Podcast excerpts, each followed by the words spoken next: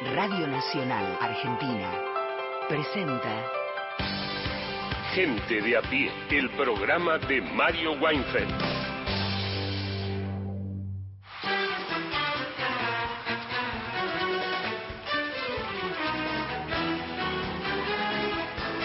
Bienvenidas, bienvenidos a Gente de a pie. Vamos a estar con ustedes hasta las 5 de la tarde por AM870, por Radio Nacional Folclórica. Hay más de 20 emisoras de todo el país que forman parte de la cadena de Nacional. Por supuesto, con el equipazo de Mario Weinfeld y con ustedes. Así que ya mismo las y los invitamos a que se comuniquen, a que pidan sus canciones. Hoy pueden empezar a pedir las canciones porque el próximo jueves, como todos los jueves, sonará algunas de esas canciones elegidas por ustedes. Pero también pueden comentarlos comentarnos lo que se les ocurra. Al 0810-2220870, ahí nos graban un mensaje de hasta 30 segundos.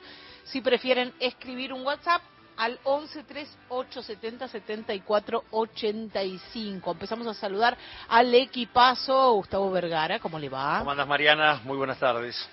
¿Qué tenemos para hoy? Bueno, hay un montón de cosas, ¿no? Porque ayer, por ejemplo, Boca eliminó a Talleres y se clasificó semifinalista de la Copa Argentina. Un Boca que tiene en mente esto, pero fundamentalmente lo que se viene el 4 de noviembre en el Estadio Maracaná para enfrentar en la final de la Libertadores al Fluminense.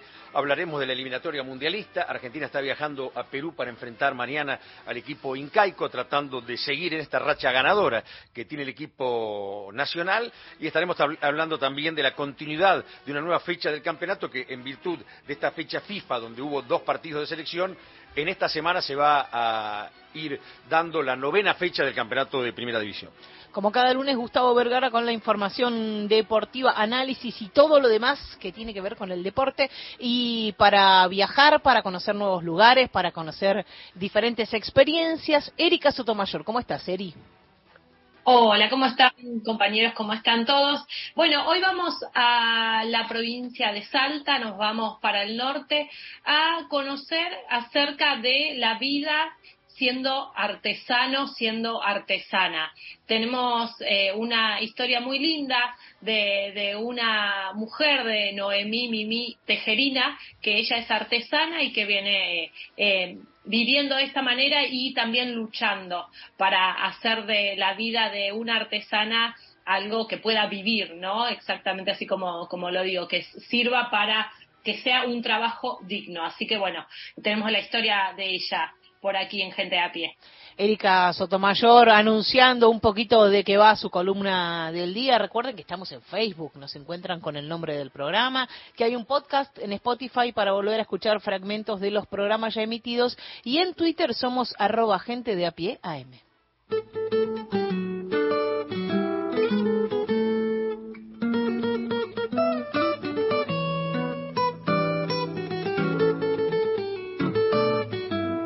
Y hablando de viajar y de lugares hermosos de la Argentina, donde se ha manifestado el compromiso por la lucha contra el patriarcado, por la igualdad.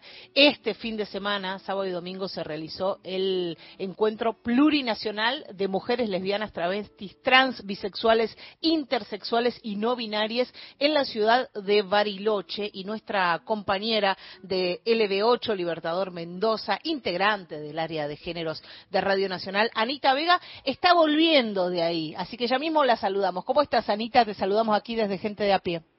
Hola, ¿cómo les va? Antes que nada, decirles que eh, me emociona mucho hablar con ustedes porque recuerdo a Mario tantas veces que lo he escuchado, tantos análisis y bueno, si bien integro Radio Nacional desde hace muchísimos años, eh, siempre ha sido eh, un baluarte a nivel de periodismo para mí, así que va un recordatorio para esta hermosa persona. Nos sumamos, nos sumamos siempre a ese a ese recuerdo y a ese cariño que no solo es de quienes estuvimos cerca, laburando o como fuese, de Mario, sino de, de los colegas, las colegas, de la ahuyentada, bueno, es algo que se extiende y siempre es emocionante, eh, Anita, escucharlo nuevamente. Así es. Así es. Bueno, te cuento que eh, hace instantes ha terminado la lectura de las conclusiones de los 112 talleres que se evidenciaron durante el encuentro y que son el corazón del encuentro, ¿no? Porque en esos espacios es donde en forma horizontal, eh, autogestionar, se debaten en todas las temáticas que atañen a las mujeres y las disidencias.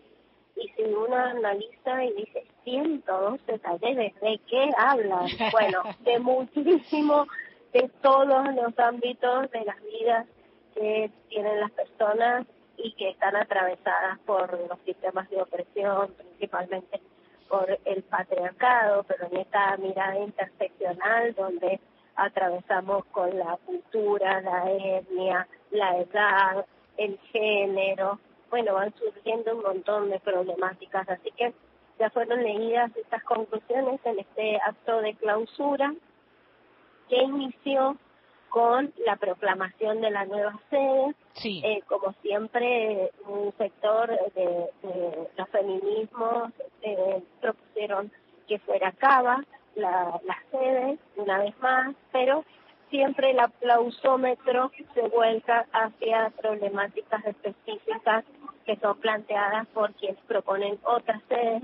En este caso fue Jujuy que fue por aclamación absoluta y el aplausómetro dijo claramente que el encuentro número 37, que eh, va a ser en el año 2024, se va para Jujuy, para acompañar a las eh, hermanas del Tercer Malón por la Paz, para denunciar el extractivismo, la violencia política y poder acompañar, por supuesto, a los pueblos originarios de ese lugar y también a todas, todas las disidencias que en esa sociedad también sufren muchas vulneraciones. Anita, vos decías que es por aclamación popular, que, que es por, por, por un aplauso eh, que supera a los demás. ¿Cómo es exactamente la, la elección de la próxima sede?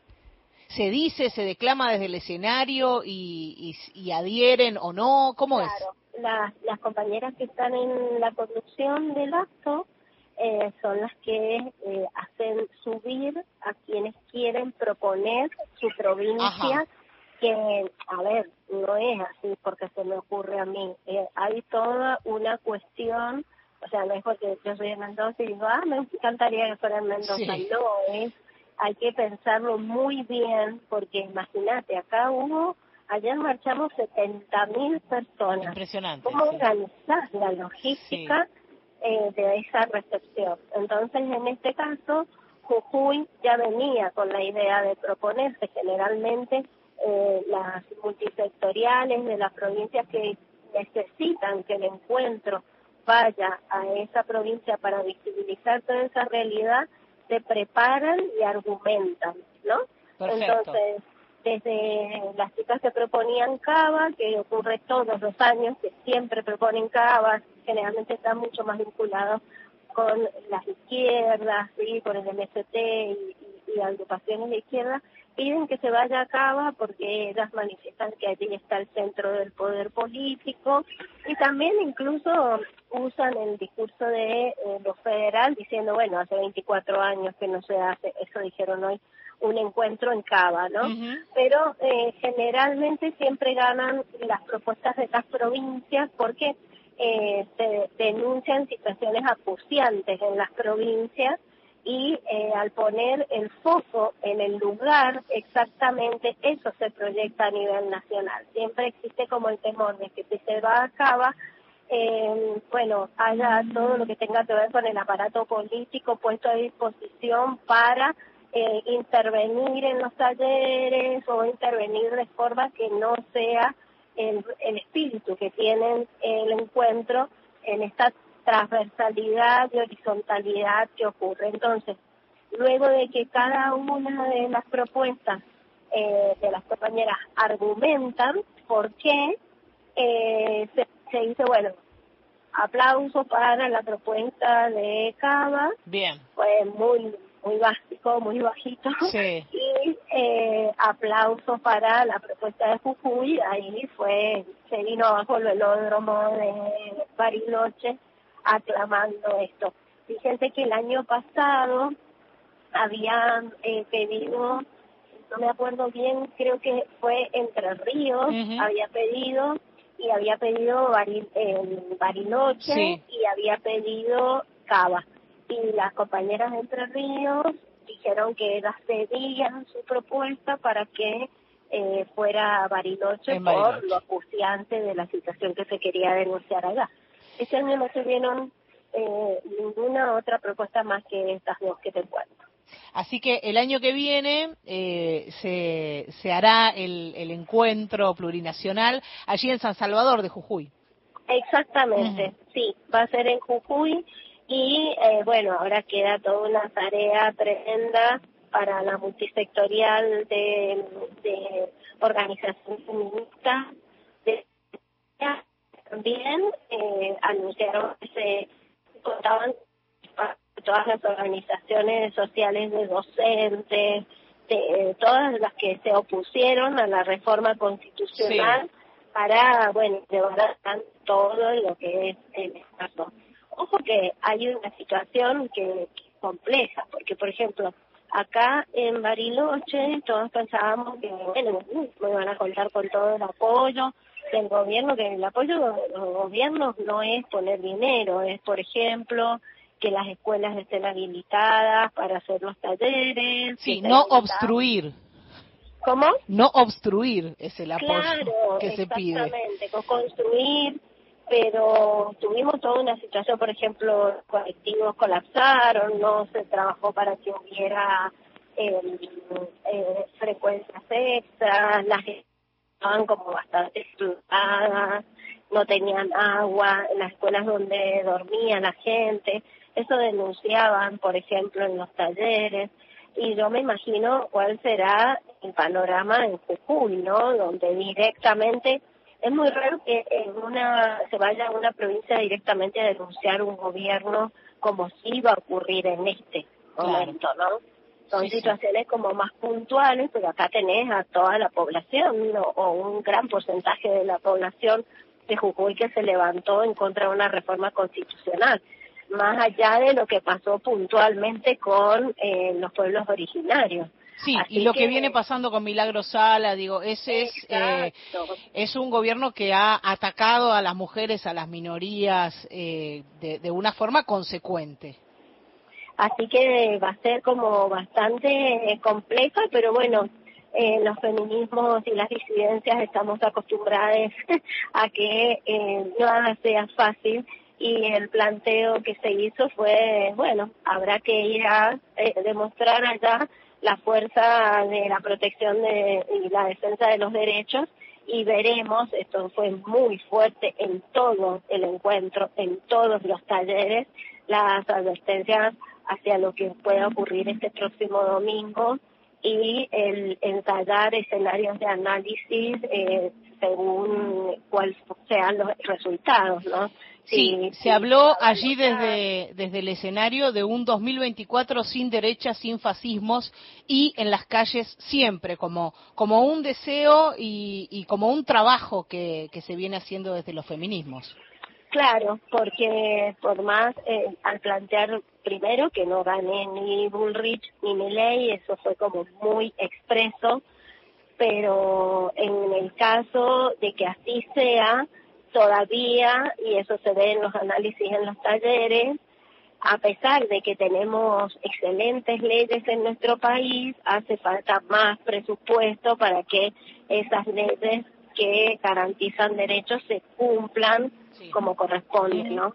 Entonces, como sea, siempre los feminismos y las disidencias estarán en las calles para eh, tratar de hacer que la vida sea mejor para todas y todos y todes. Estamos hablando con Anita Vega, nuestra compañera de LB8 eh, Radio Libertador Mendoza, integrante del área de géneros de Radio Nacional. Anita está volviendo eh, con, otras compañeras y compañeres en, el micro del encuentro plurinacional de mujeres lesbianas, travestis, trans, bisexuales, intersexuales y no binarias que se realizó en Bariloche hasta hace un ratito nomás. Contame, eh, Anita, ¿cómo fue para vos desde lo personal esta experiencia de este encuentro? Eh, para mí todos los encuentros son sumamente emocionantes y es muy importante para mí participar. Eh, tengo una participación como bastante dividida porque eh, hago mi trabajo periodístico, pero también yo soy docente de educación sexual integral, formadora de profes, de niñas, niños, y, y cada vez es más emocionante ver que eh, en todos los talleres y más que nada todos los que se vinculan con aspectos eh, que tienen que ver con los derechos, con la afectividad, con el cuidado del cuerpo y la salud, la ESI es siempre, siempre reclamada, demandada. Hoy también viví una situación muy hermosa al ver eh, eh, cuando leían sus conclusiones las eh, adolescencias y niñeces desde un lugar eh, de reclamo anti-adultocentrista y anti-adultista, pidiendo que se les escuche, pidiendo un ministerio de niñez y adolescencia, lo cual me pareció sumamente importante. Una maravilla ni siquiera estamos en el discurso de los candidatos y las candidatas. Dicen, no nos conformamos con una secretaría, queremos un ministerio donde realmente las personas adultas piensen en nosotras. Decían, nos dicen que somos el futuro, pero nos están destruyendo el presente. Tenemos muchos problemas en cuanto a la salud mental porque las personas adultas no nos escuchan, no nos acompañan, no tienen en cuenta nuestras vivencias, están destruyendo nuestro planeta. Me encantó, me encantó, me, me pareció maravilloso, me pareció que eso es precisamente un producto de la ENSI en los lugares donde eh, se aplica correctamente, porque es por donde hay que ir, ¿no? Por, por niñeces y adolescencias que, que puedan analizar la realidad. Y otro tema el taller de partidos políticos estaba lleno de eh, adolescentes y jóvenes. Ajá. Lo cual también me pareció maravilloso. Y dejaron en claro, dice, estamos hartos de que nos culpen y que nos digan que nosotros votamos a mi ley. Eh, así que no, realmente para mí es hermoso, es hermoso encontrarte con mujeres, disidencias, gente, gente que está luchando por los derechos y que, eh, bueno, eh, siempre se aprenden cosas nuevas, siempre se aprenden, eh, se, se abren nuevos debates, se abren nuevos espacios para conocer eh, la diversidad, ¿no? Y la característica de este encuentro también es que les recuerdo, el año pasado en San Luis se hicieron dos encuentros, porque no había eh, unidad de criterio en que, fue la, en que fuera plurinacional y con las disidencias. Sí. Había todo un, un grupo de mujeres feministas que eh, sostenían que no tenía que perder la identidad de ser el encuentro nacional de mujeres. Y otro gran grupo, que fue el más multitudinario, decía no, tiene que ser plurinacional para incluir a las naciones de nuestros pueblos originarios y tiene que ser con las disidencias, todas las disidencias nombradas, ¿no? Lesbianas, travestis, trans, transexuales, bisexuales, intersexuales, no binarias. Y este encuentro de Bariloche fue único. Eso se logró este año. Eso se logró. Lo cual este es un gran paso, porque digo, si desde, desde las entrañas de la lucha nos estamos separando y peleando y dividiendo, no sirve. Claro, y en realidad lo que decían, pues obviamente un gran esfuerzo de la comisión directiva por consensuar y eh, fundamentalmente en lo que decían, no, las chicas de la comisión organizadora, estamos unidas en nuestra gran diversidad, lo cual es una respuesta política sumamente importante siempre, pero más aún en los momentos en que estamos, ¿no? Anita Vega, compañera de LB8 Radio Libertador Mendoza, integrante del área de géneros de Radio Nacional. Buen regreso a casa. Muchas gracias por, por este informe y, y por haber eh, aportado esta experiencia aquí en Gente de a pie. Bueno, muchas gracias a ustedes y ha sido realmente un gusto estar eh, conversando con ustedes.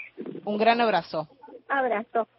Era nuestra compañera Anita Vega volviendo del encuentro plurinacional de mujeres lesbianas, travestis, trans, bisexuales, intersexuales y no binarias que se realizó hasta hace un ratito nomás en Bariloche. Creo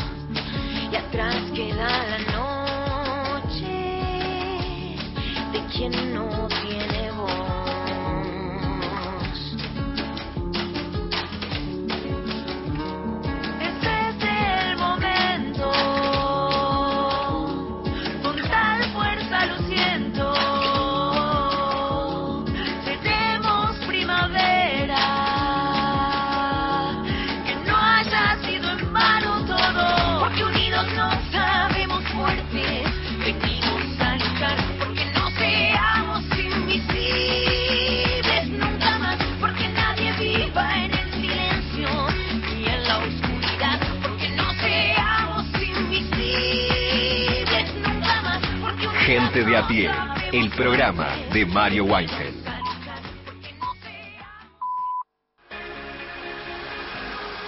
Temporada primavera. Nacional. Todos los climas. La radio pública. Gente de a pie, el programa de Mario Weinfeld.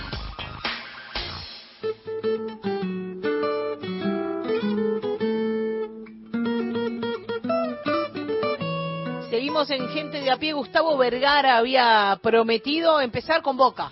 Sí, sí, empecemos por Boca porque es lo reciente que tiene que ver con la Copa Argentina, que tiene que ver con una definición eh, muy a pedir de Boca, ¿no, Mariana? Porque vos fíjate que han sido cinco las ocasiones en las que Boca ha definido por penales por distintas competencias en esta temporada 2023 y en las cinco ha ganado, es decir, un porcentaje de efectividad del 100% cada vez que va a los penales. Ayer Chiquito Romero, su gran figura, su gran arquero, dijo no sentirse demasiado bien, esto fue después de la definición por penales, y no estaba tan confiado en atajar dos penales, pero ¿qué tuvo a favor Boca? Bueno, que los jugadores de Talleres erraron, ¿no? Tanto Nahuel Bustos como el lateral eh, derecho de Talleres fallaron eh, Benavides a la hora de definir, y entonces Boca tuvo el camino allanado para clasificarse semifinalista de la Copa Argentina. Dentro de lo que es el nivel futbolístico de Boca, eh, más o menos en, en- en un, una- una, digamos, un análisis mediano de los últimos 10 partidos, el de ayer fue de lo mejor. El de ayer fue de lo mejor porque fue más que Talleres, eh, tuvo muchas situaciones de gol. Edinson Cavani falló cuatro o cinco veces, pero demostró ser eh, un jugador peligroso para cualquier defensa. Y de algún modo Boca se va afilando para lo que va a acontecer dentro de 20 días, ¿no? Porque estamos a 20 días nada más de la gran final de la Copa Libertadores de América, donde Boca va a jugar frente al Fluminense, un equipo duro, que por otra parte va a ser local, porque por más que las entradas van a ser vendidas mitad y mitad para los hinchas del Flu y de Boca, bueno, Fluminense habitualmente juega de local en el Estadio Maracaná, y la suerte quiso en este año, en, en- bueno, que Fluminense llegara a la final y sea local, ¿no? Que juegue en su escenario natural la final. De todas maneras, Boca jugando como jugó ayer, por momentos mucho mejor que Talleres, tiene chances, evidentemente, de ser campeón de América. En definitiva, está a dos resultados de ser campeón de América Boca, porque el empate lo favorece. El rival se achica sin duda alguna. Cada vez que viene una definición por penales, el rival ve a Chiquito Romero y ve, evidentemente, un arquero que cubre todo el arco y allí es donde comienza a ganar Boca las posibilidades de seguir adelante en las distintas fases. Por eso, entonces, para muchos hinchas de Boca, Boca tiene dos resultados favorables. En la final, que es ganar el partido en los 90 minutos o 120, o si no, ir a penales y recostarse en la solidez, en la consistencia de un arquero extraordinario como lo es eh, Chiquito Romero. Boca va a enfrentar a Estudiantes de La Plata en las semifinales de la Copa Argentina y la otra semifinal la van a disputar San Lorenzo de Almagro y Estudiantes de La Plata que el viernes pasado por la tarde eliminó a Huracán. Eh, pasando al fútbol internacional, eh, Mariana, te voy a tocar un tema que tiene que ver con la Argentina. Viaja en minutos nada más rumbo a Perú. La selección argentina marcha invicta, ganó los tres partidos que ha jugado por la eliminatoria. Va a enfrentar a una selección peruana que no está para nada bien, que está penúltima en eh, esta zona americana de clasificación. Hay que recordar que en este campeonato mundial que se va a disputar dentro de un par de temporadas en Estados Unidos, México y Canadá, ha cambiado la modalidad de clasificación en el ámbito sudamericano, así como en el resto del mundo, porque de 32 equipos se va a pasar a 48. Es decir, va a haber un 50% más de equipos. Todo esto tiene que ver con una cuestión económica. ¿Y va a ser más largo? Va a ser más mundial, largo. claro. Va a ser más largo. Un poquito más largo va a ser porque hay 48 equipos, se quiere incorporar más dinero, más países que habitualmente no juegan los mundiales. ¿Qué quiero decir con esto? Que en América clasifican seis ahora directamente, antes clasificaban cuatro. Claro. Y hay un séptimo que va a repechaje, o sea, va a repechaje con un equipo que proviene de Oceanía. O sea, que América tiene siete chances sobre diez para jugar el próximo mundial. Argentina esto lo toma como partidos para mí, este, qué sé yo, de preparación, porque Argentina clasifica largamente al campeonato mundial, está primero, ganó los tres primeros partidos y evidentemente es número puesto para ser no solo uno de los seis primeros, sino primero, inclusive por encima de Brasil. Hay una particularidad en este partido. Messi es un tipo que hace goles siempre contra todos. No le pudo hacer un gol todavía a Perú en eliminatoria. Sí le hizo un gol en una Copa América, pero no le pudo marcar a Perú una cosa rara, Sí. porque Messi le ha marcado a todos los equipos de América en la eliminatoria que la juega desde el Mundial 2006. Messi jugó la eliminatoria 2006 y fue parte, aunque no jugó muchos partidos eh, o muchos minutos, en el Mundial de Alemania, en el que Argentina quedó eliminado justamente a manos del, del anfitrión de Alemania por penales. Un Mundial que Argentina tenía un equipo como para ganarlo, ese campeonato del mundo. Jugaba Riquelme, estaba Messi en el banco tenía realmente eh, un equipazo Argentina. Pero bueno, no se pudo dar. El partido con Alemania se lesionó a Bondancieri y a partir de allí vino la debacle del equipo argentino a los penales y Alemania que pasó a la semifinal. Hubo otros equipos argentinos que pudieron ser campeones del mundo, como el 2014 también, pero este no solo es campeón del mundo, Mariana, sino que lo ratifica cada partido. El otro día fue realmente un festival el primer tiempo que jugó frente a Paraguay y todo avisora eh, que Argentina no va a tener ningún problema, pese a que Scaloni dijo hoy en una conferencia de prensa que las eliminatorias son difíciles, que son bueno. parejas, pero la verdad es que no es así. Las, eliminatorias son parejas para Venezuela, para Ecuador, para Paraguay, pero para Argentina y para Brasil no son parejos. Argentina y Brasil están un par de escalones por arriba y entonces ejercen esa superioridad con una eh, clara muestra futbolística en cada uno de los partidos. Hay una duda, Messi de entrada o va al banco, Sí. como el otro día frente a Paraguay. Messi está bien, él ya le dijo a Scaloni que está bien, lo van a consensuar y de tal manera la gran duda de la selección argentina pasa mañana. A las 11 de la noche será este partido, será transmisión de Radio Nacional para todo el país. A las 11 de la noche veremos entonces, porque un ratito antes Scaloni va a determinar si Messi juega de arranque o si sale en el banco como lo hizo frente a la selección paraguaya de fútbol. Un partido interesante porque Perú está acuciado, tiene un solo punto en tres partidos, es decir, necesita ganar, pero Argentina me parece que es mucho para esta actualidad de la selección peruana. ¿no? En cada partido se plantea eso, juega Messi, no juega Messi, juega Mira. de entrada, va al banco. ¿Sabés lo que pasa? Hasta hace un par de meses eh, nunca se hubiera planteado eso, porque Messi jugaba siempre y él siempre quiere jugar, Sí. por otra parte. Él habla con el técnico y siempre dice, poneme, poneme, poneme. Es más, Messi nunca salía, eh, a Messi nunca lo podés sacar. Y no es que el técnico no tenga hegemonía o no tenga capacidad de mando, sino que es una simple cuestión de que Messi quiere estar los noventa y pico de minutos que dura cada ¿Para partido. Vas a sacar. Exactamente. Pero ahora ha cambiado la cosa, Mariana. ¿Por qué? Porque los años pasan, porque ya tiene 36, eh, porque además una gira muy grande, muy larga en el Inter Miami, jugó muchos partidos, eso le provocó evidentemente un malestar físico que no llega a ser muy fuerte, muy poderoso, pero que eh, hay que dosificar las fuerzas, hay que dosificar las energías, porque insisto, la edad eh, crece, la biología manda y de tal manera entonces hay que ir dosificando la tarea de Messi en la selección. El otro día demostró entrando 40 minutos que cada vez que toca la pelota hace mella en el rival, un un córner que pegó en el travesaño, un tiro libre en el último minuto en el palo, un par de asistencias espectaculares. Es decir, eh, Messi salga del arranque o salga en el segundo tiempo, sigue siendo un jugador clave, pero Argentina demostró algo.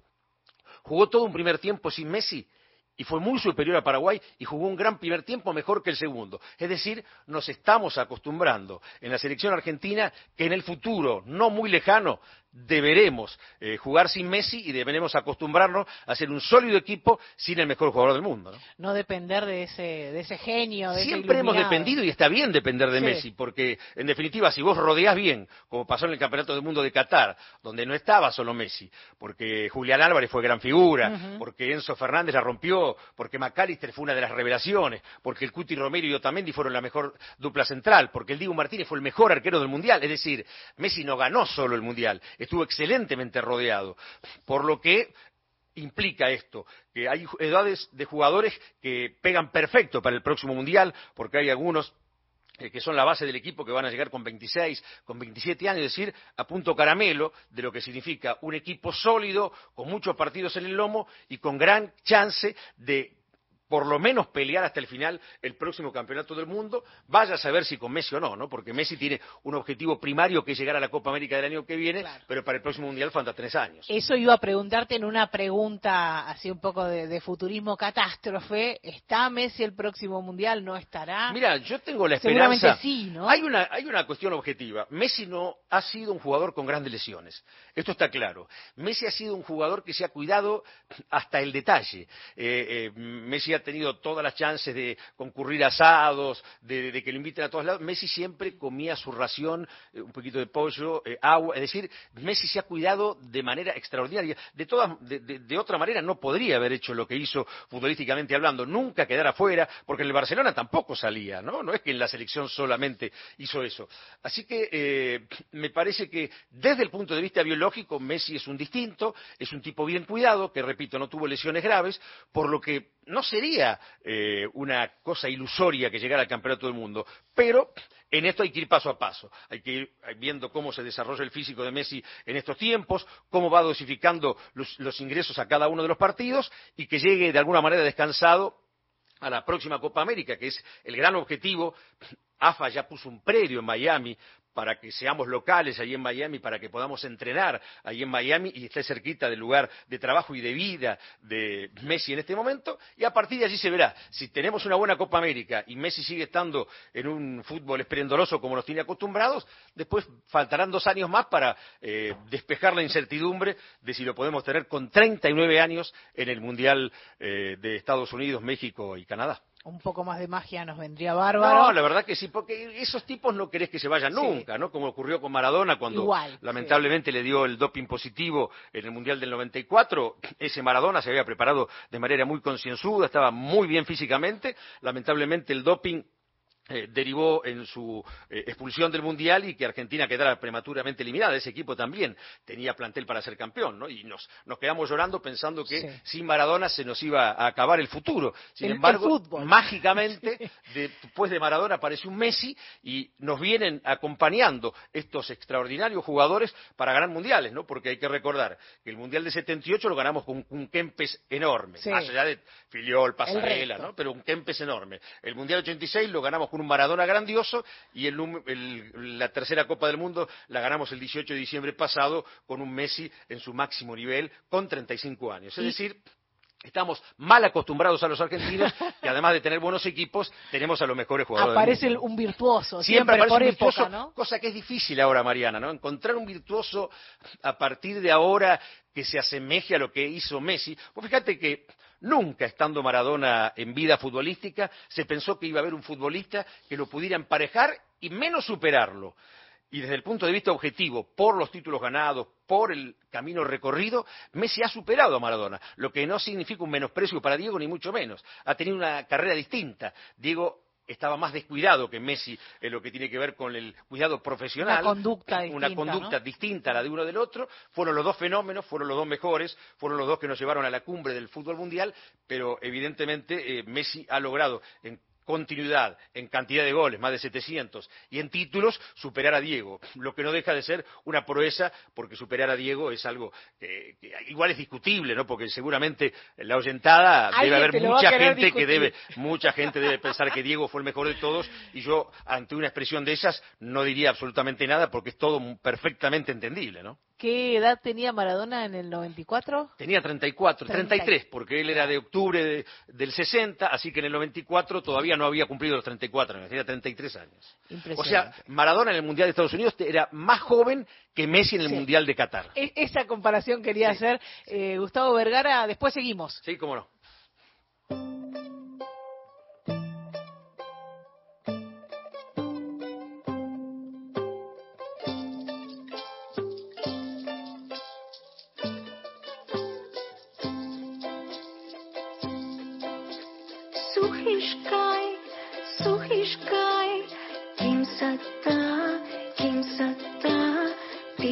кайшохта, биш кайшохта.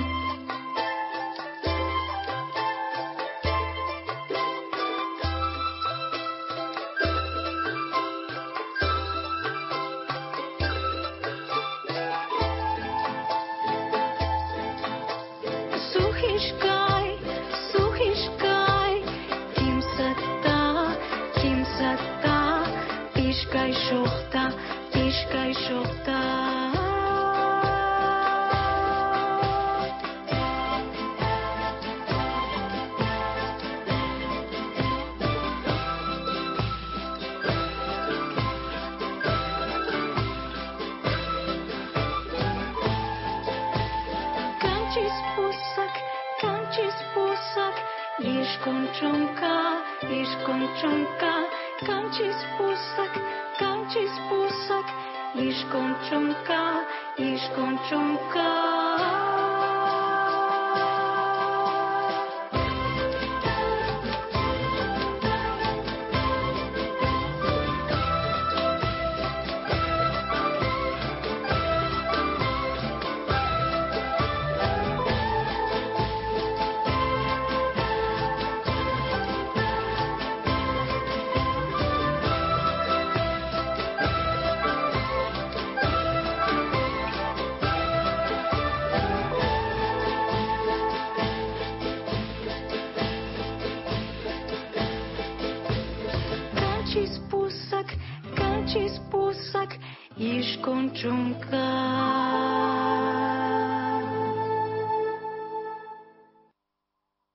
La música en Gente de a pie era Rosario Haddad haciendo Rayuela.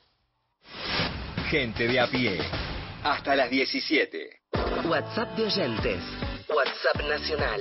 11 3 870 7485.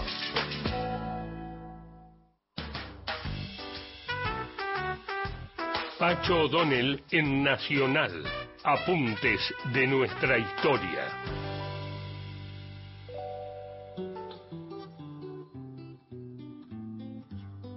Los pensadores nacionales opinaron sobre el 17 de octubre. Por ejemplo, Juan José Hernández Arrigui. El 17 de octubre no solo fue una lección histórica para la fuerza del antiguo orden, sino la gigantesca voluntad política de la clase obrera. Su adhesión a un jefe no se fundó en artes demagógicas, sino en las condiciones históricas maduras que rompían con las antiguas relaciones económicas del régimen de la producción agropecuaria, que superaban los programas de los partidos pequeños burgueses de centro izquierda. La revolución política exigía la reforma social, la recuperación de la economía enajenada al extranjero y la elevación del nivel de vida del hombre argentino explotado. Esas son la doble faz de un mismo fenómeno, la toma de conciencia histórica de las masas. todo el problema político de la Argentina actual se reduce a esta irrupción consciente de los trabajadores en la historia nacional.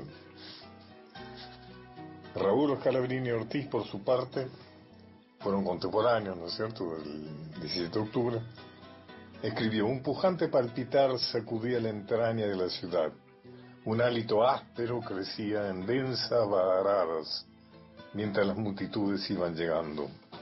Venían de las usinas de Puerto Nuevo, de los talleres Chacarita y Villa Crespo, de las manufacturas de San Martín y Vicente López, de las fundiciones de acerías del Riachuelo, de las hilanderías de Barracas. Hermanados en el mismo grito y en la misma fe, iban el peón de tambo de cañuelas y el tornero de precisión, el fundidor, el mecánico de automóviles, el tejedor, la hilandera y el peón. Era el subsuelo de la patria sublevada. Era el cimiento básico de la nación que asomaba. Por su parte, Leopoldo Marechal. Era el pueblo de Mayo quien sufría no ya el rigor de un odio forastero, sino la vergonzosa tiranía del olvido, la incuria y el dinero. El mismo pueblo que ganara un día su libertad al filo del acero, tanteaba el porvenir, y en su agonía le hablaban solo el río y el pampero. De pronto alzó la frente y se hizo rayo. Era en octubre y parecía mayo, y conquistó sus nuevas primaveras. El mismo pueblo fue y otra victoria. Y como ayer enamoró a la gloria, y Juan y Eva Perón fueron banderas. Volvé a escuchar estos apuntes de nuestra historia por Pacho O'Donnell en www.radionacional.com.ar.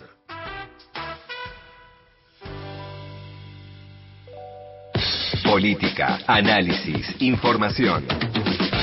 Todos los temas del día en Gente de a pie, el programa de Mario White.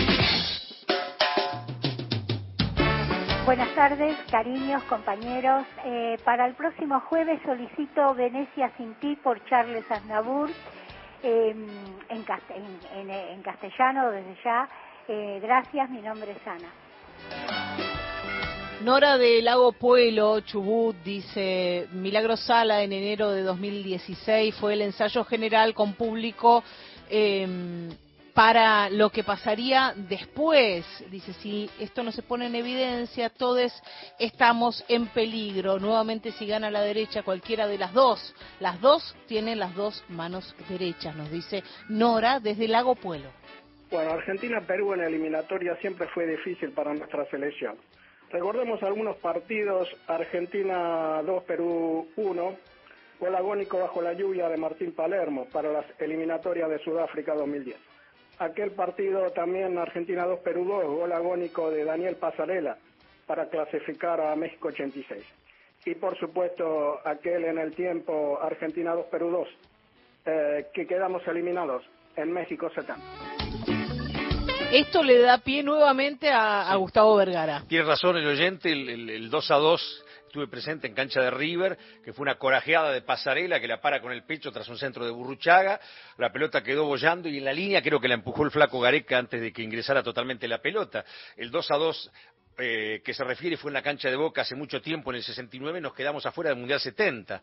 Eh, siempre lo recordábamos con el mariscal Roberto Perfumo, es decir, Perú, que hace rato que no clasifica, este, o que clasificó con el flaco Gareca a los mundiales, pero que eh, generalmente de cuatro mundiales clasifica solamente a uno, eh, siempre fue duro para la selección argentina. Por eso decía que Messi incluso no le pudo marcar goles por eliminatoria. De todas maneras, el fútbol peruano para mí ha perdido mucho desde que fue- se fue Gareca como técnico, ¿no? Porque Gareca le dio la, la entidad que tenía en su momento cuando en Perú jugaban grandes eh, fenómenos del fútbol de América, ¿no? Como entre otros Teófilo Cubillas que brilló en el Mundial de senta- del 78. Pero hablando de brillar, los que brillaron fueron los Pumas este fin de semana. Fue algo realmente extraordinario lo que pasó con los Pumas porque iban de punto con Gales, hay que decir la verdad. Eh, Gales venía jugando bien, había ganado todos los partidos de su grupo, los Pumas no habían arrancado bien jugando un flojo partido frente a Inglaterra, pero se fueron recomponiendo, ganando todos los partidos hasta terminar el grupo clasificatorio. Eh, el rival fue Gales y a Gales le ganamos bien. Hubo un tackle extraordinario de Moroni cuando, si no lograba ese tackle, seguramente Gales hubiera llevado el partido, porque a veces este tipo de encuentros entre equipos similares se definen por detalle, ¿no? Bueno, Morini hizo un tackle extraordinario, muchos compararon a través de los memes con la tajada del Dibu, Dibu Martínez al Colomboaní, el delantero francés que se perdió el gol sobre la hora cuando estábamos eh, 3 a 3, y después Nico Sánchez que robó una pelota impensada y marcó un try que fue el que en definitiva le dio la gran alegría a los Pumas de meterse en las semifinales, donde vamos a enfrentar a un cuco negro, como lo es eh, este seleccionado de los All Blacks. Los All Blacks siempre han sido temibles, pero hay una ventaja a favor de Argentina en los últimos años. Desde el 2020 para acá le ganamos dos veces, las únicas dos veces en el historial que le ganamos. Ellos nos ganaron 33 partidos. Ah, la miércoles. Empatamos uno, que lo fui a ver, eh, acreditado por esta radio, mirá, ¿sabés Sí. cuándo? En 1985.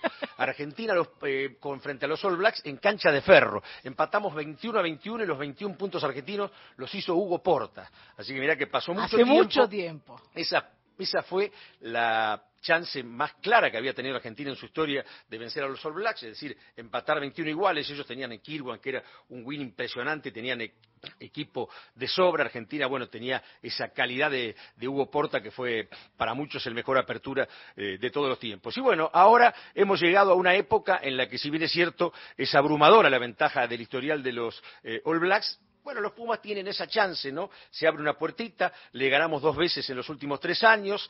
Los All no hubieran querido tener como rival a los Pumas, creo que hubieran preferido enfrentar a Gales, así que habrá que ver qué pasa. Los Pumas ya están instalados en París, en este caso para enfrentar justamente en la ciudad soñada a los All Blacks el viernes, este viernes a las 4 de la tarde comenzarán los Pumas a dirimir si pueden llegar a una soñada final, cosa que nunca concretaron, porque los Pumas han llegado eh, con esta tres veces a una semifinal, pero no han llegado eh, concretar llegar al último partido a la soñada final. Pero esperemos, hay chances, es favorito el conjunto de los All Blacks, pero los Pumas tienen lo suyo como para hacerle fuerza. ¿no? ¿Hay televisación de Hay ese televisación. encuentro? Hay televisación del encuentro. Bueno, así que se, se Así puede que ver para poder las cuatro de la hinchar tarde, desde acá. Hay que, hay que hinchar por los Pumas que, que han ganado un partido clave y meterse entre los cuatro primeros del mundo. Es decir, en la elite del rugby no es poca cosa. Gustavo Vergara en Gente de a pie. Ahora, las noticias.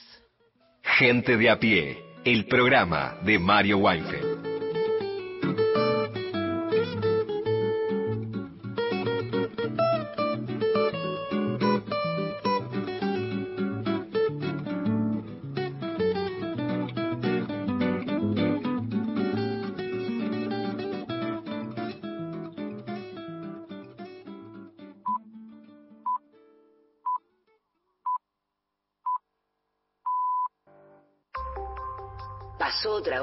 Argentina. Seguís con la radio pública. Nacional. A toda hora. Gente de a pie, el programa de Mario Weinfeld. Sabes, conoces, porque más de una vez hemos mencionado la atracción que tiene sobre muchísimas personas, estudiosos, periodistas, historiadores, la gente común, aunque uno por ahí no use palabras tan pomposas, la perspectiva, la posibilidad de preguntarse, bueno, ¿qué hubiera pasado si en eh, tal atajo, en tal momento, en tal instancia de la vida, en tal instancia de la historia argentina, que es a lo que quiero ir, en tal instancia de este año, de los años previos, no hubiera, no hubiera ocurrido exactamente lo que ocurrió, sino alguna otra alternativa, alguna cosa que era posible, que podía ocurrir, pero que no ocurrió. Contrafactuales, pues. El fútbol. Durante años y años en la Argentina, después del Mundial del 78 se habló del tiro en el poste de Resenbrink. Resenbrink era un jugador del gran equipo holandés que enfrentó a Argentina en el 78, no de los mejores, pero bueno, todos sean buenos ahí. No de los mejores, pero bueno. Argentina iba ganando 1 a 0, Holanda le empató el minuto 81-82. Hay quien dice que Argentina tiene que hacer algo con el minuto 81 y 82 de las finales, porque en todas nos invocaron. Entonces algo hay que hacer, hay que interrumpir, hay que mandar una banda de vándalos, hay, en fin, se puede producir algún hecho de violencia, hay que considerar, puede ir a Cuña a pegarle una patada, un full táctico al referee, no se sabe, algo, alguna cosa correcta, estamos hablando siempre, dentro de la ley todo, fuera de la ley un poquito, Pero siempre ocurre. En ese mundial también a Argentina le empataron casi sobre la hora. Luego fue al- fueron, fuimos, fuimos, podemos decir, a suplementario ganó 3 a 1. Pero en el minuto 89-90 apareció un- ese muchacho llamado Resenbrick, quedó solo frente a Fillol, que era el arquero arquerazo, y tiró al arco. Yo creo recordar que Fillol llegó a tocar la pelota, tan toda, en todo caso la pelota muy bien dirigida pegó en el poste y no entró. Y si hubiera entrado Argentina no hubiera salido campeón mundial, como si hubiera entrado ese tiro de ese francés que sacó el Dibu Martínez, Dios lo tenga en su gloria, y así sucesivamente. El fútbol provee esto, es sencillo, porque bueno, el fútbol es resultadista, quién gana, quién no gana. Imaginen todas las cosas que pueden pasar. En el mundo real, inclusive, la, la cuestión de la, de lo- del contrafactual, de la ucronía, se llama el relato muy armonizado, existe siempre. ¿Qué hubiera pasado en la Argentina si Continuamos con Gente de a pie. El programa de Mario Weinfeld por Nacional.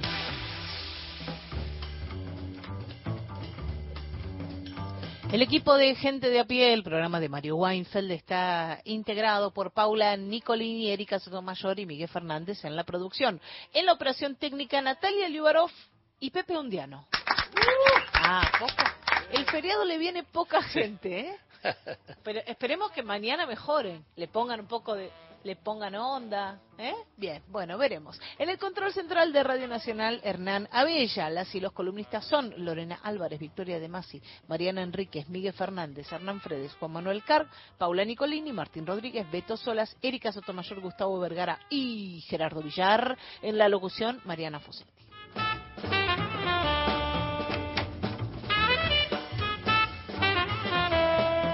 Tangueras aquí, allá y acullá, para usar una frase muy moderna, eh, en la consigna tanguera de esta semana. Todo sucedió anoche mientras escuchaba un disco de Elis Regina, que es un disco póstumo eh, del año 1983. En realidad es un compilado de obras que ya había grabado Elis Regina, por supuesto. Eh, falleció muy joven esta cantante brasileña, mm, falleció en el año 82, a los 36 años, en Sao Paulo, una vida eh, vivida muy rápida, con mucho, con muchísima intensidad, dejó muchísima obra grabada y dentro de esas obras después cosas que se empezaron a reeditar con su fallecimiento. En el año 83, al año siguiente de su fallecimiento, se edita un disco que se llama Elis Regina interpreta Joao Bosco y Eldir Blanc. Joao Bosco, músico brasileño, cantante también, compositor, guitarrista, y Eldir Blanc, un eh, periodista, poeta, autor de letras de canciones, fallecido hace muy poquito, en el año 2020, de coronavirus, durante la pandemia. Em, en este disco se compilan obras de los dos que fue grabando Ellis en diferentes álbumes. Eh, originalmente lo que vamos a escuchar fue editado en el año 1973 en eh, un disco de los tantos de Elis Regina que se llamaron Elis, así nomás, con su nombre y su imagen. Y mm, la canción se llama Cabaret, no cabaret, sino sin la T, Cabaret. Y es un homenaje a Astor Piazzolla. Eh, esta obra suena recontra tanguera. Podríamos decir que es un tango de Joao Bosco y el Dir Blanc, homenaje a Astor Piazzolla. La escuchamos y luego comentamos qué es lo que dijo Astor cuando lo escuchó.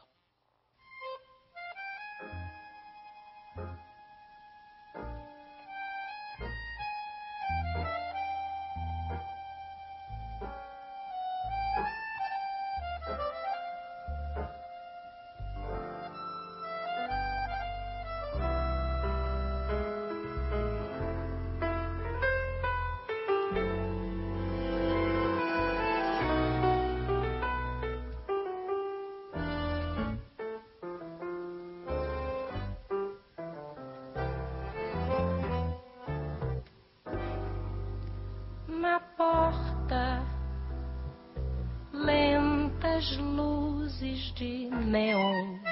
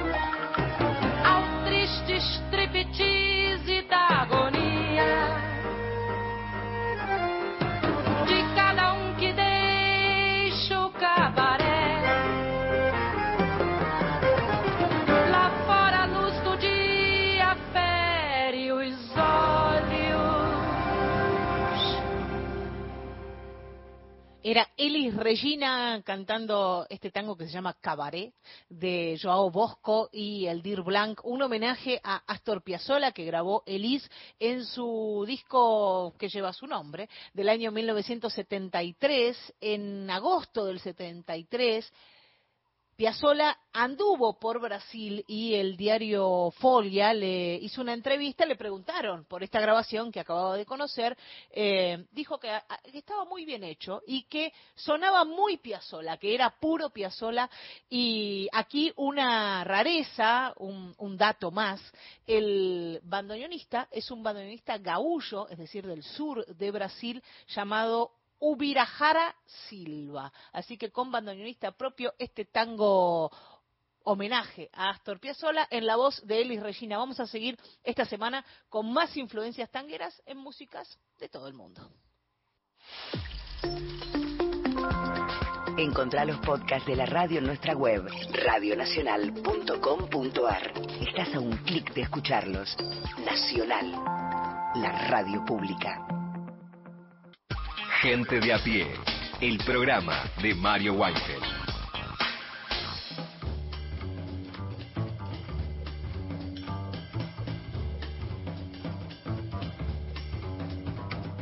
Erika Sotomayor prometió llevarnos a un estilo de vida también y a un lugar. Eri. Exactamente, sí, sí, vamos a Salta, al norte de nuestro país, para conocer un poquito la vida de los artesanos, de las artesanas, y vam- hablé más precisamente con Noemí Mimi Tejerina, ella es ceramista de miniaturas. Eh, a ver, ser artesano es todo un desafío, ¿no? Una mucha dedicación, mucho tiempo invertido, y en nuestro país podemos encontrarlos eh, en cada punto turístico que visitamos. Detrás de cada uno de ellos, de cada artesano, de cada artesana, hay una familia, hay una lucha, hay una comunidad. Y bueno, me interesé por conocer este detrás de escena que pocas veces podemos, podemos ver más a ver si eh, tenemos la oportunidad de, viajar y de encontrarnos o ir a alguna feria, si nos ponemos a charlar, eh, bueno, salimos más enriquecidos, ¿no? De, de estas historias. Así que bueno, si les parece, vamos a conocer a Noemí Mimi Tejerina, ceramista de miniaturas, como les dije. Así que bueno, la escuchamos que ella misma se presenta. Soy artesana desde hace más de 30 años. El material que trabajo es la arcilla y realizo miniaturas. Mi oficio no viene de tradición familiar, eh, sino que lo aprendo en talleres de amigos y lo que intentaba era este, ayudarme en la carrera que estaba haciendo en ese momento. Pero bueno, finalmente el oficio me, atrapó y, y es a lo que me dedico desde, desde esa época. Mimi dice que hay que tener una rutina, horarios, de, dedicación como cualquier otro trabajo y quizás trabajar hasta más de ocho horas diarias. En el año 2008, a través de los programas de microcréditos para artesanos, comenzó a vincularse con las organizaciones de artesanos de San Antonio de los Cobres, de Iruya, Cafayate, entre otros, ¿no? Fue también a otros lugares. Esto le permitió encontrarse con otras formas de trabajo. Además, ella es integrante y además fundadora de Punto Artesanal, que es un espacio de venta al público, una feria, con otro formato diferente al del callejero. Funciona desde septiembre del año 2018 en Galería El Pacífico, en, primer, en el primer piso, en la calle Mitre 37, en Salta Capital. Si les parece, escuchemos ahora a Mimi que nos cuenta acerca de Punto Artesanal. Punto Artesanal nace eh, hace cinco años, pero su gestación viene desde antes. Eh, somos un grupo de artesanos que intenta resolver algunas de las problemáticas que tenemos y creemos que de manera organizada eh, somos capaces de dar soluciones a nuestros problemas. Uno de esos problemas es la comercialización. En Salta, el mercado artesanal de la provincia cerraba por refacción y nos quedábamos sin tener un espacio de ventas. Es así que, bueno, decidimos arriesgarnos y alquilar un espacio que está al frente de la Plaza 9 de Julio, un espacio grande eh, de más de 700 metros cuadrados en el que vendemos artesanías, pero esencialmente es un espacio habitado por artesanos. Lo que hace que estemos ahí de manera organizada y que podamos seguir conversando sobre los problemas que tenemos e intentamos eh, dar soluciones a esas problemáticas. Funcionan no como puestos individuales, sino como isla. Cada isla es un puesto solidario de una organización en donde se turnan para atender. Ellos creen en el valor de la solidaridad, en el conjunto de los trabajadores se organizan en grupos de seis a siete proyectos artesanales. Entonces, un solo artesano se ocupa de la venta una vez a la semana y en ese día se encarga de atender todos los puestos de su grupo. La ventaja que tiene esto es que el resto puede seguir produciendo. Em, ¿Qué es el puesto solidario? Es ese lugar ocupado por artesanos que viven en localidades lejanas a la capital, en su gran mayoría integran asociaciones y cooperativas. Mimi nos contó que estos artesanos no vienen a la capital, sino que sus pares capitalinos se encargan de la venta. Si les parece bien, vamos a seguir escuchándola porque también nos contó de eh, las épocas de pandemia, ¿no? Cómo lo vivieron. Ellos estuvieron 10 meses sin poder trabajar por la cuarentena, así que bueno, vamos a escuchar a Mimi que nos cuenta acerca de esto. La feria abre en el año 2018 y en marzo del 2020, por la pandemia, tenemos que cerrar. Eh, eso significa algo terrible para nuestro sector, como para muchos otros sectores. Pero el artesanado, que tenemos una economía de subsistencia, nos ha significado un gran atraso económico. Eh, nos organizamos en esa época con otras ferias de la provincia de Salta e intentamos que el gobierno dé algunas respuestas eh, que tenía que ver con la subsistencia. Es así que, bueno, mm, luchamos por una ley de emergencia cultural, La pospandemia tampoco fue fácil. Escuchemos a Mimi que eh, nos cuenta acerca de esto. Pasada la pandemia, podemos decir que todos seguimos siendo artesanos, o sea que no han migrado hacia otras actividades, lo que uno festeja.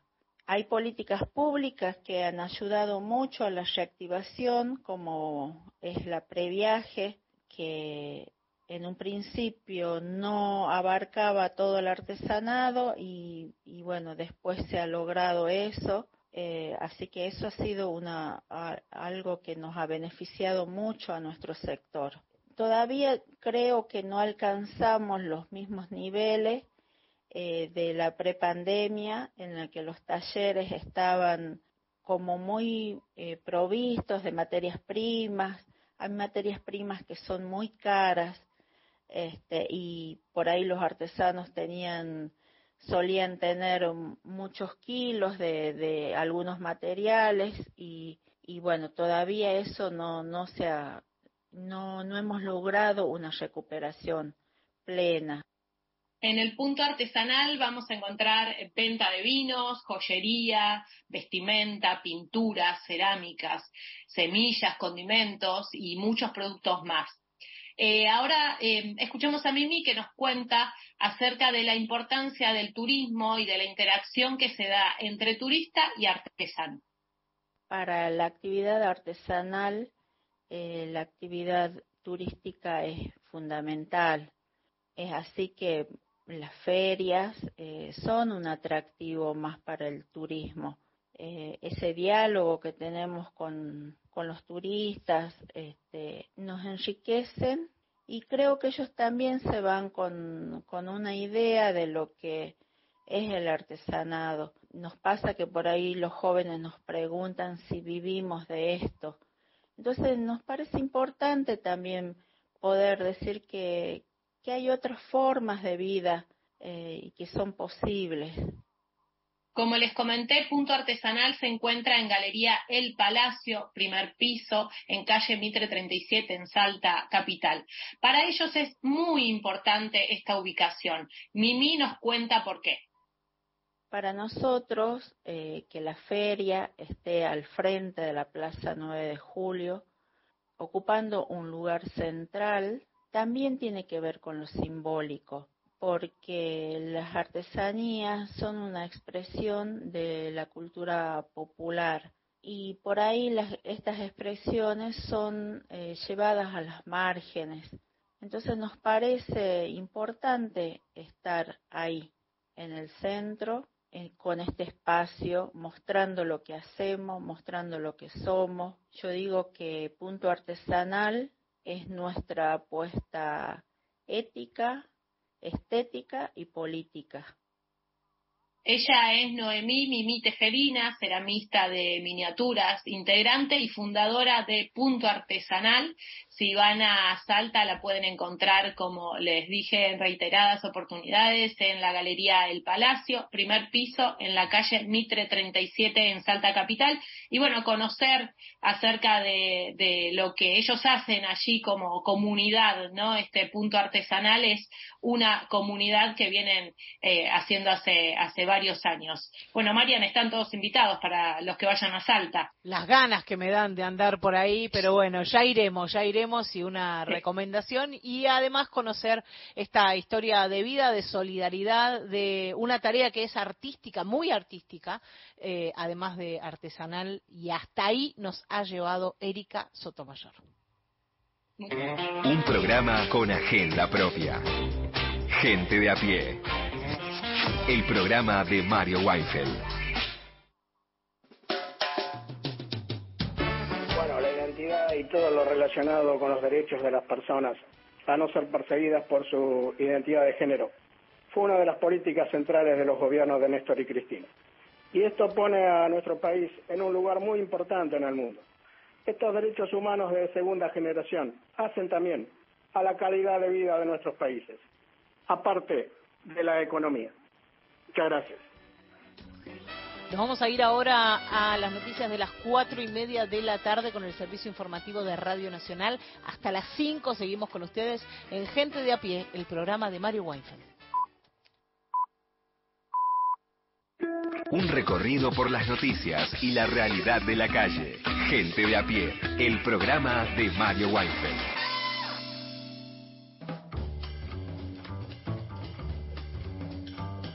Como cada día traemos la voz de Mario Weinfeld, lo hemos escuchado hoy, pero hoy en feriado, con tiempos bastante más relajados, vamos a tomarnos el rato para compartir una entrevista que le hiciera Mario a Darío Stanraiver.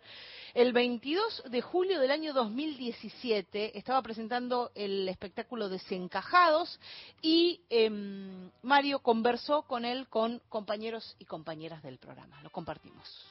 Están eh, con nosotros acá en el estudio de Radio Nacional Darío Stanschreiber, ¿está bien? Está perfecto. Impresionante. Impresionante. Fone- Puesto en fonética. Darío Stanschreiber ha venido, ha venido con Lucrecia Pinto y Martín Chino Capici. ¿Capici o Capici? Capici. Que saludan, por lo tanto, muy bien.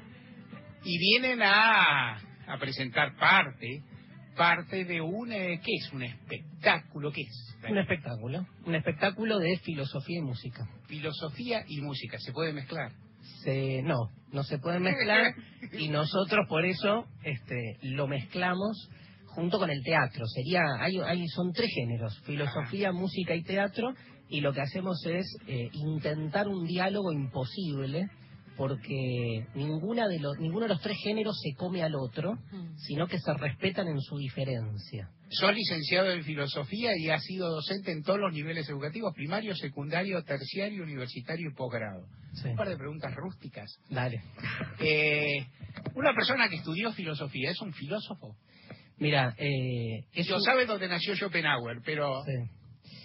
No, no muchos saben dónde nació. De Alemania, tirás. Lo que pasa es que hoy, hoy googleás todos esos Claro, contenidos, eso con lo cual no, eh, la memoria dejó de ser un recurso cognitivo hoy.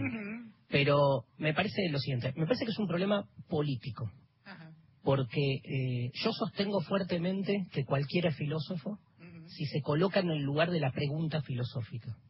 Eh, Entonces trato de rebajar del, de ese halo sacro que tiene la palabra filósofo, como que filósofos solo pueden ser Platón, Marx y Nietzsche.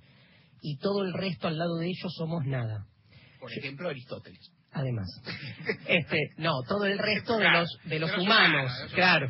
Pero en ese sentido digo, un profe de filosofía en una escuela que logra que en 40 minutos se genere un acontecimiento filosófico con pendejos que empiezan a abrir la cabeza y a pensar un poco y a cuestionarse su día a día, es un filósofo, porque logra eso que lograba Sócrates hace 2500 años, que pase algo. Entonces creo que frente a la aristocracia de la filosofía yo reivindico lo popular del término filósofo como una forma de democratizar el concepto. Ahora, me pasa lo mismo al revés. Frente a aquellos que se dicen filósofos por decir tres pelotudeces, ahí yo reivindico que no cualquiera es filósofo. O sea, te diría que es relacional la respuesta. Depende contra quién reivindicas o no la palabra como algo este, posible de ser socializada. ¿Tiene mucho sentido la expresión más o menos popular o coloquial tomarse las cosas con filosofía? ¿Qué quiere decirle tomarte de tilo, tomarlas con tranquilidad? ¿O qué quiere decir? Es que depende con cuál filosofía, ¿no? Porque tomarte las cosas con filosofía marxista significa agarrar el fusil y salir a reventar a todo, a todo el mundo. Si te la tomas así, hacer la revolución. Ahora, si tomarse las cosas con filosofía es con filosofía estoica, entonces sí, este, me parece que ahí es como tomar cierta distancia. A mí me pasa con el fútbol. Yo soy muy futbolero, me tomo las cosas con filosofía cuando mi equipo pierde. Agarro, tomo distancia y digo, pará, no podés Sos ser... pincharrata. Soy pincharrata, entonces no puedo ser tan tarado de estar enloquecido por 22 tipos atrás de un pedazo de vaca muerta. Entonces tomo esa distancia Sos cuando perdemos. Es un bilardista portador sano, ¿no? Soy un bilardista portador. Yo creo que todo bilardista es, es- es enfermo, es enfermo, es enfermo. Sí, sí, es enfermo. Yo, yo no soy bilardista, pero mi antimenotismo... Sí, pues, da, da para que te... Mi- mi re- no, yo, yo tampoco soy anti, soy anti, an- soy antimenotistas. Muy bien. Menotti, Menotti es como el marxismo, como, como la, la- la doctrina de Cristo. Lo que ellos dijeron no estaba tan mal.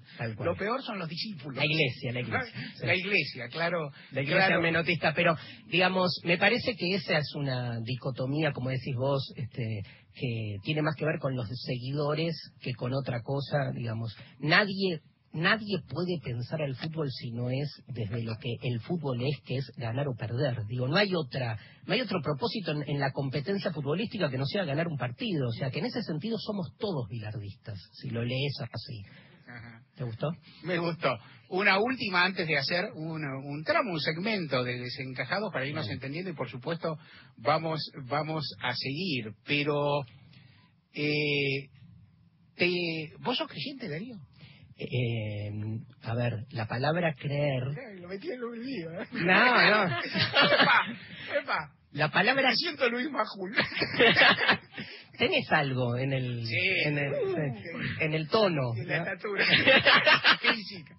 Eh, mira, yo creo que la palabra creer es una palabra muy eh, muy problemática, por suerte. Fíjate que en el único caso en que creer no tenga que ver con dudar o con la ausencia de certidumbre es en la religión, porque se llama creyente, o sea, el que cree en Dios afirma taxativamente que Dios existe. Para todo el resto de las situaciones, creer implica la incertidumbre, menos en la religión es increíble. Yo digo, creo que el segundo semestre la economía va a mejorar, ponele. Ese creer supone, bueno, un ojalá, un espero que, cierta predicción. Ahora, en la religión, cuando vos decís creo en Dios, estás afirmando taxativamente una verdad. Yo no soy eh, creyente en términos tradicionales para nada. Eh, no soy un ateo porque creo que el ateísmo es una forma de la creencia. Creo que el ateo está absolutamente convencido de la inexistencia de Dios, o sea que afirma una verdad. Y mi problema es la verdad. O sea, yo no puedo creer en la verdad, ni en la verdad de que Dios existe, ni en la verdad de que Dios no existe. Entonces me, me- siento más cómodo con lo que se llama agnosticismo. Ahora, el agnóstico, ante la pregunta, ¿hay algo más? Te dice, no sé. Con lo cual la deja abierta, ¿sí? Pero, o sea, si en algo no creo, es en el negocio y en la violencia de las religiones institucionales, la que sea y en la modalidad que sea. Ese dogma que hace de la creencia una forma para sostener sus prácticas este, humanas, diría Nietzsche, demasiado humanas, no puedo creer. No lo puedo creer. no lo puedo creer.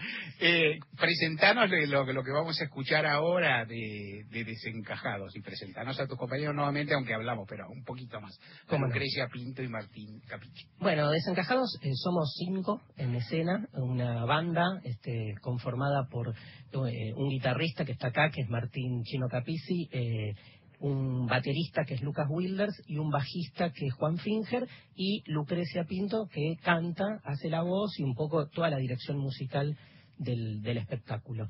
Este, nosotros hacemos 10 eh, temas distintos que van, como te decía, interviniendo distintas cuestiones filosóficas. Perdón, vamos a, a- a hacer un fragmento de una de las partes así finales de la obra donde tocamos el tema del poder. Y bueno, se- lo, lo presentamos y después lo charlamos. Em, Preguntas de un obrero que lee, de Bertolt Brecht. ¿Quién construyó Tebas, la de las siete puertas? En los libros aparecen los nombres de los reyes. ¿Arrastraron los reyes los bloques de piedra? Y Babilonia, destruida tantas veces, ¿quién la volvió siempre a construir? ¿En qué casas de la dorada Lima vivían los constructores? ¿A dónde fueron los albaniles la noche que terminaron la muralla china? La gran Roma está llena de arcos de triunfo. ¿Quién los erigió? ¿Sobre quiénes triunfaron los Césares? ¿Sobre quiénes? Es que Bizancio, la tan cantada, solo tenía palacios para sus habitantes. Si hasta en la legendaria Atlántida, la noche en que el mar se la tragaba, los que se hundían llamaban a sus esclavos. El joven Alejandro conquistó la India. Él solo. César derrotó a los galos. No llevaba ni siquiera un cocinero. Felipe de España lloró cuando su flota fundida. ¿Nadie más lloró? Federico II venció en la guerra de los siete años. ¿Quién venció además de él? Cada página, una victoria. ¿Quién cocina el banquete de la victoria? Cada cuatro años, otro de estos grandes hombres. ¿Quiénes pagamos sus gastos? Tantas historias, tantas preguntas. Y ahora tiro yo, porque me toca en este tiempo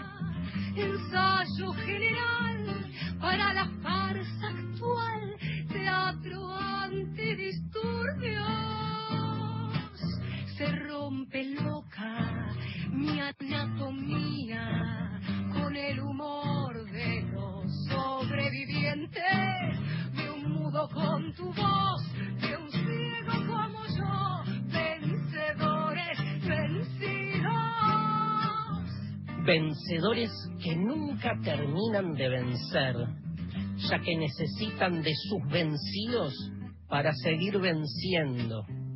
El poder es infinito. Cada vez que vence, vuelve a crear nuevos enemigos. leyendo diarios en un baño turco, empañando raivans, mascando un hueso.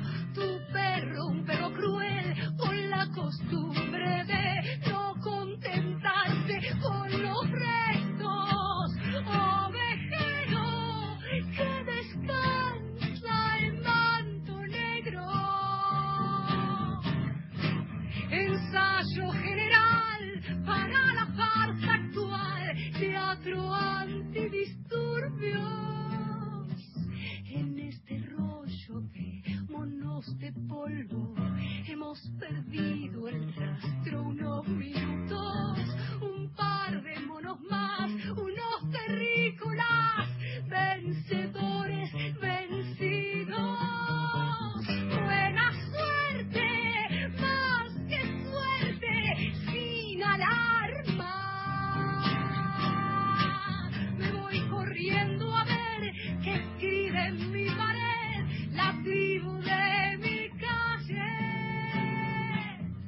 La letra de los vencedores escribe la historia y habla siempre en nombre de la verdad. No hay redención para los derrotados si no emancipamos sus voces. No hay revolución que no comience en la subversión de la palabra. Nada es definitivo. Todo puede ser de otra manera.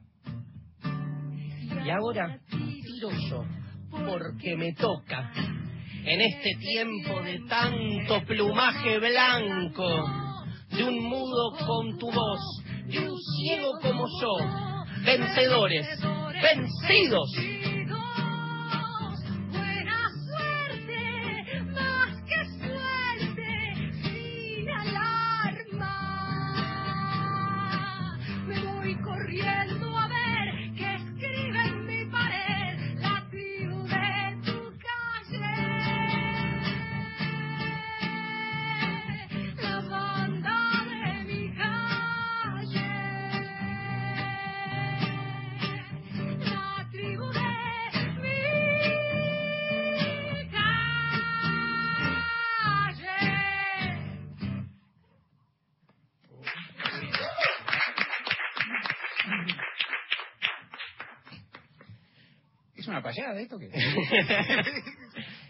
Payada ¿cómo es? Es un diálogo, ¿no? Es un diálogo. Para allá es un diálogo o es otra cosa. Y es un diálogo que busca en realidad como refutar al otro o ganarle en la discusión. Acá yo siempre, digamos, este, pienso en la frase esa de Nietzsche que dice tu mejor amigo es tu peor enemigo. En el sentido de que en realidad eh, la música y la filosofía están fallando porque se están diferenciando y cada uno quiere como sobrevivir a su género. Porque, viste, no es que la música quiere este, eh, como darle así un- una especie de mm, marco funcional, no de acompañamiento a lo que eh, dice la filosofía. Y no es lo- y al revés tampoco, no es que yo voy a explicar qué quiso decir el indio Solari con la canción Vencedores Vencidos. Ahora, parecería que el poema de Brecht toda la- acá no, no lo estamos haciendo, pero toda la reflexión que hacemos sobre el poder y este, la canción de los redonditos están hechas por una misma pluma, ¿no? Porque es- parecería que hubiera leído el texto de Brecht el indio cuando escribe vencedores vencidos. Entonces, este, y no lo hizo, o está claro que son propósitos distintos, pero lo que nosotros proponemos es cómo se engordan las obras. O sea, después de haber este, escuchado Vencedores Vencidos en este marco, la podés interpretar desde otro lugar, porque una obra es una obra abierta, va ganando en las distintas interpretaciones. Vivís todos los días la radio pública. Gente de a pie. Hasta las 17.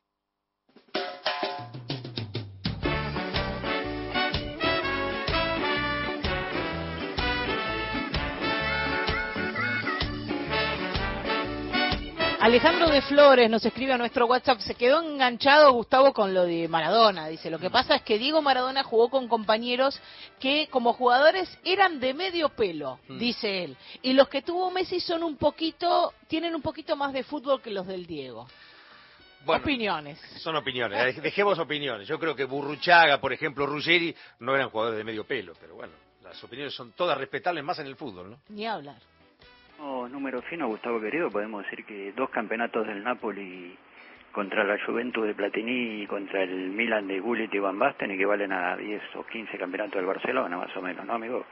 Pero lo bueno que apareció este monstruito, ¿no? Cuando pensamos que el monstruo era lo mejor que había pasado por canchas del mundo, apareció el monstruito este. Pero lo bueno que tenemos dos, dos de los mejores, ¿no? De todos los tiempos. Y es bueno compartirlo, ¿no? Creo que andan ahí cabeza a cabeza, no le sacan ventaja. El último mo- Ana de Chacabuco dice, queridas, queridos, gente de a pie, el viernes no pude escuchar el programa, por ende no agradecí el tema musical del jueves. Aquí estamos, ansiedad mediante por la instancia electoral, deseando con fuerza el triunfo de Unión por la Patria. La derecha es abismo, la derecha quita derechos, patria hermosa, fuerza. Gracias, equipazo, dice Ana de Chacabuco. Ay, compañeros, qué iluminada nota, qué interesante, qué brillante, a la altura de Mario y del entrevistado, de Darío, bueno, el apellido yo no lo puedo pronunciar. Gracias, mi nombre es Ana, compañeros. Griselda de Almirante Brown dice buenas tardes gente de a pie, qué linda entrevista con Mimi, hace referencia a la entrevista que hizo Erika Sotomayor. Son tan lindas las artesanías, cada vez que voy a lugares donde hacen trabajos artesanales no puedo parar de comprar. Gracias por la nota, dice Griselda de Almirante Brown. Más, el mensaje de Pablo de Tanti, buen lunes, la voz de Mario dice, me dejó el cerebro descubriendo paredes donde rebotar. Sean felices, Pablo nos dice esto desde Tanti. Y ahora nos despedimos, Gustavo, con vos hasta la semana que viene. Sí, sí, sí. El lunes ya otro, otro, otro, Otro escenario. Otro escenario, sí. Vamos a ver otro horizonte, quién sabe. Eh, pero bueno, nos reencontramos el lunes y nos vamos a despedir con el coro de aquella nota del sábado 22 de julio del 2017 con Darío Stanriver y con Lucrecia Pinto que se sumaron al coro de gente de a pie, así que nos despedimos de este lunes feriado con el coro eh, Mario, los compañeros, las compañeras, el recuerdo y estas voces indispensables. Nos reencontramos mañana. No sé qué opinarás del coro, te cuento, por ahí, ¿sabes? Eh, el coro forma parte de mis programas eh, de radio desde que conduzco. ¿Te, te animás ahí o, o le- eh, no, o cambiás con los muchachos? Les agradezco primero a los tres, la verdad que enormemente de nuevo y los convocamos a desafinar con nosotros. Dale, un placer. Eh, ¿Cuál es el tema del coro hoy maestro Fredes. Un millón de amigos es un clásico de gente a pie. Lo lo hemos ejecutado gran cantidad de veces. ¿Y la, ¿Y la consigna? Alegreto amichevole. Amichevole, ¿eh? Vino bien. Está La, la Violeta estudió italiano. Vamos. Vení- venimos al micrófono, ¿cómo sabes cantar? Vení acá, vení acá, vení acá. Por favor. Despacito, bueno.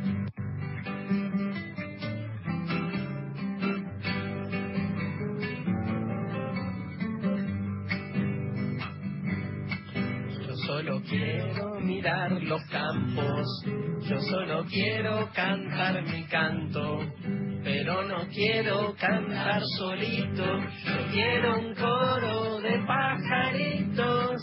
Quiero llevar este canto amigo a quien lo pudiera esos este amigos y así más fuerte poder cantar. Yo solo quiero un fuerte, llevar mi barco con rumbo rumbo norte pudiera necesitar.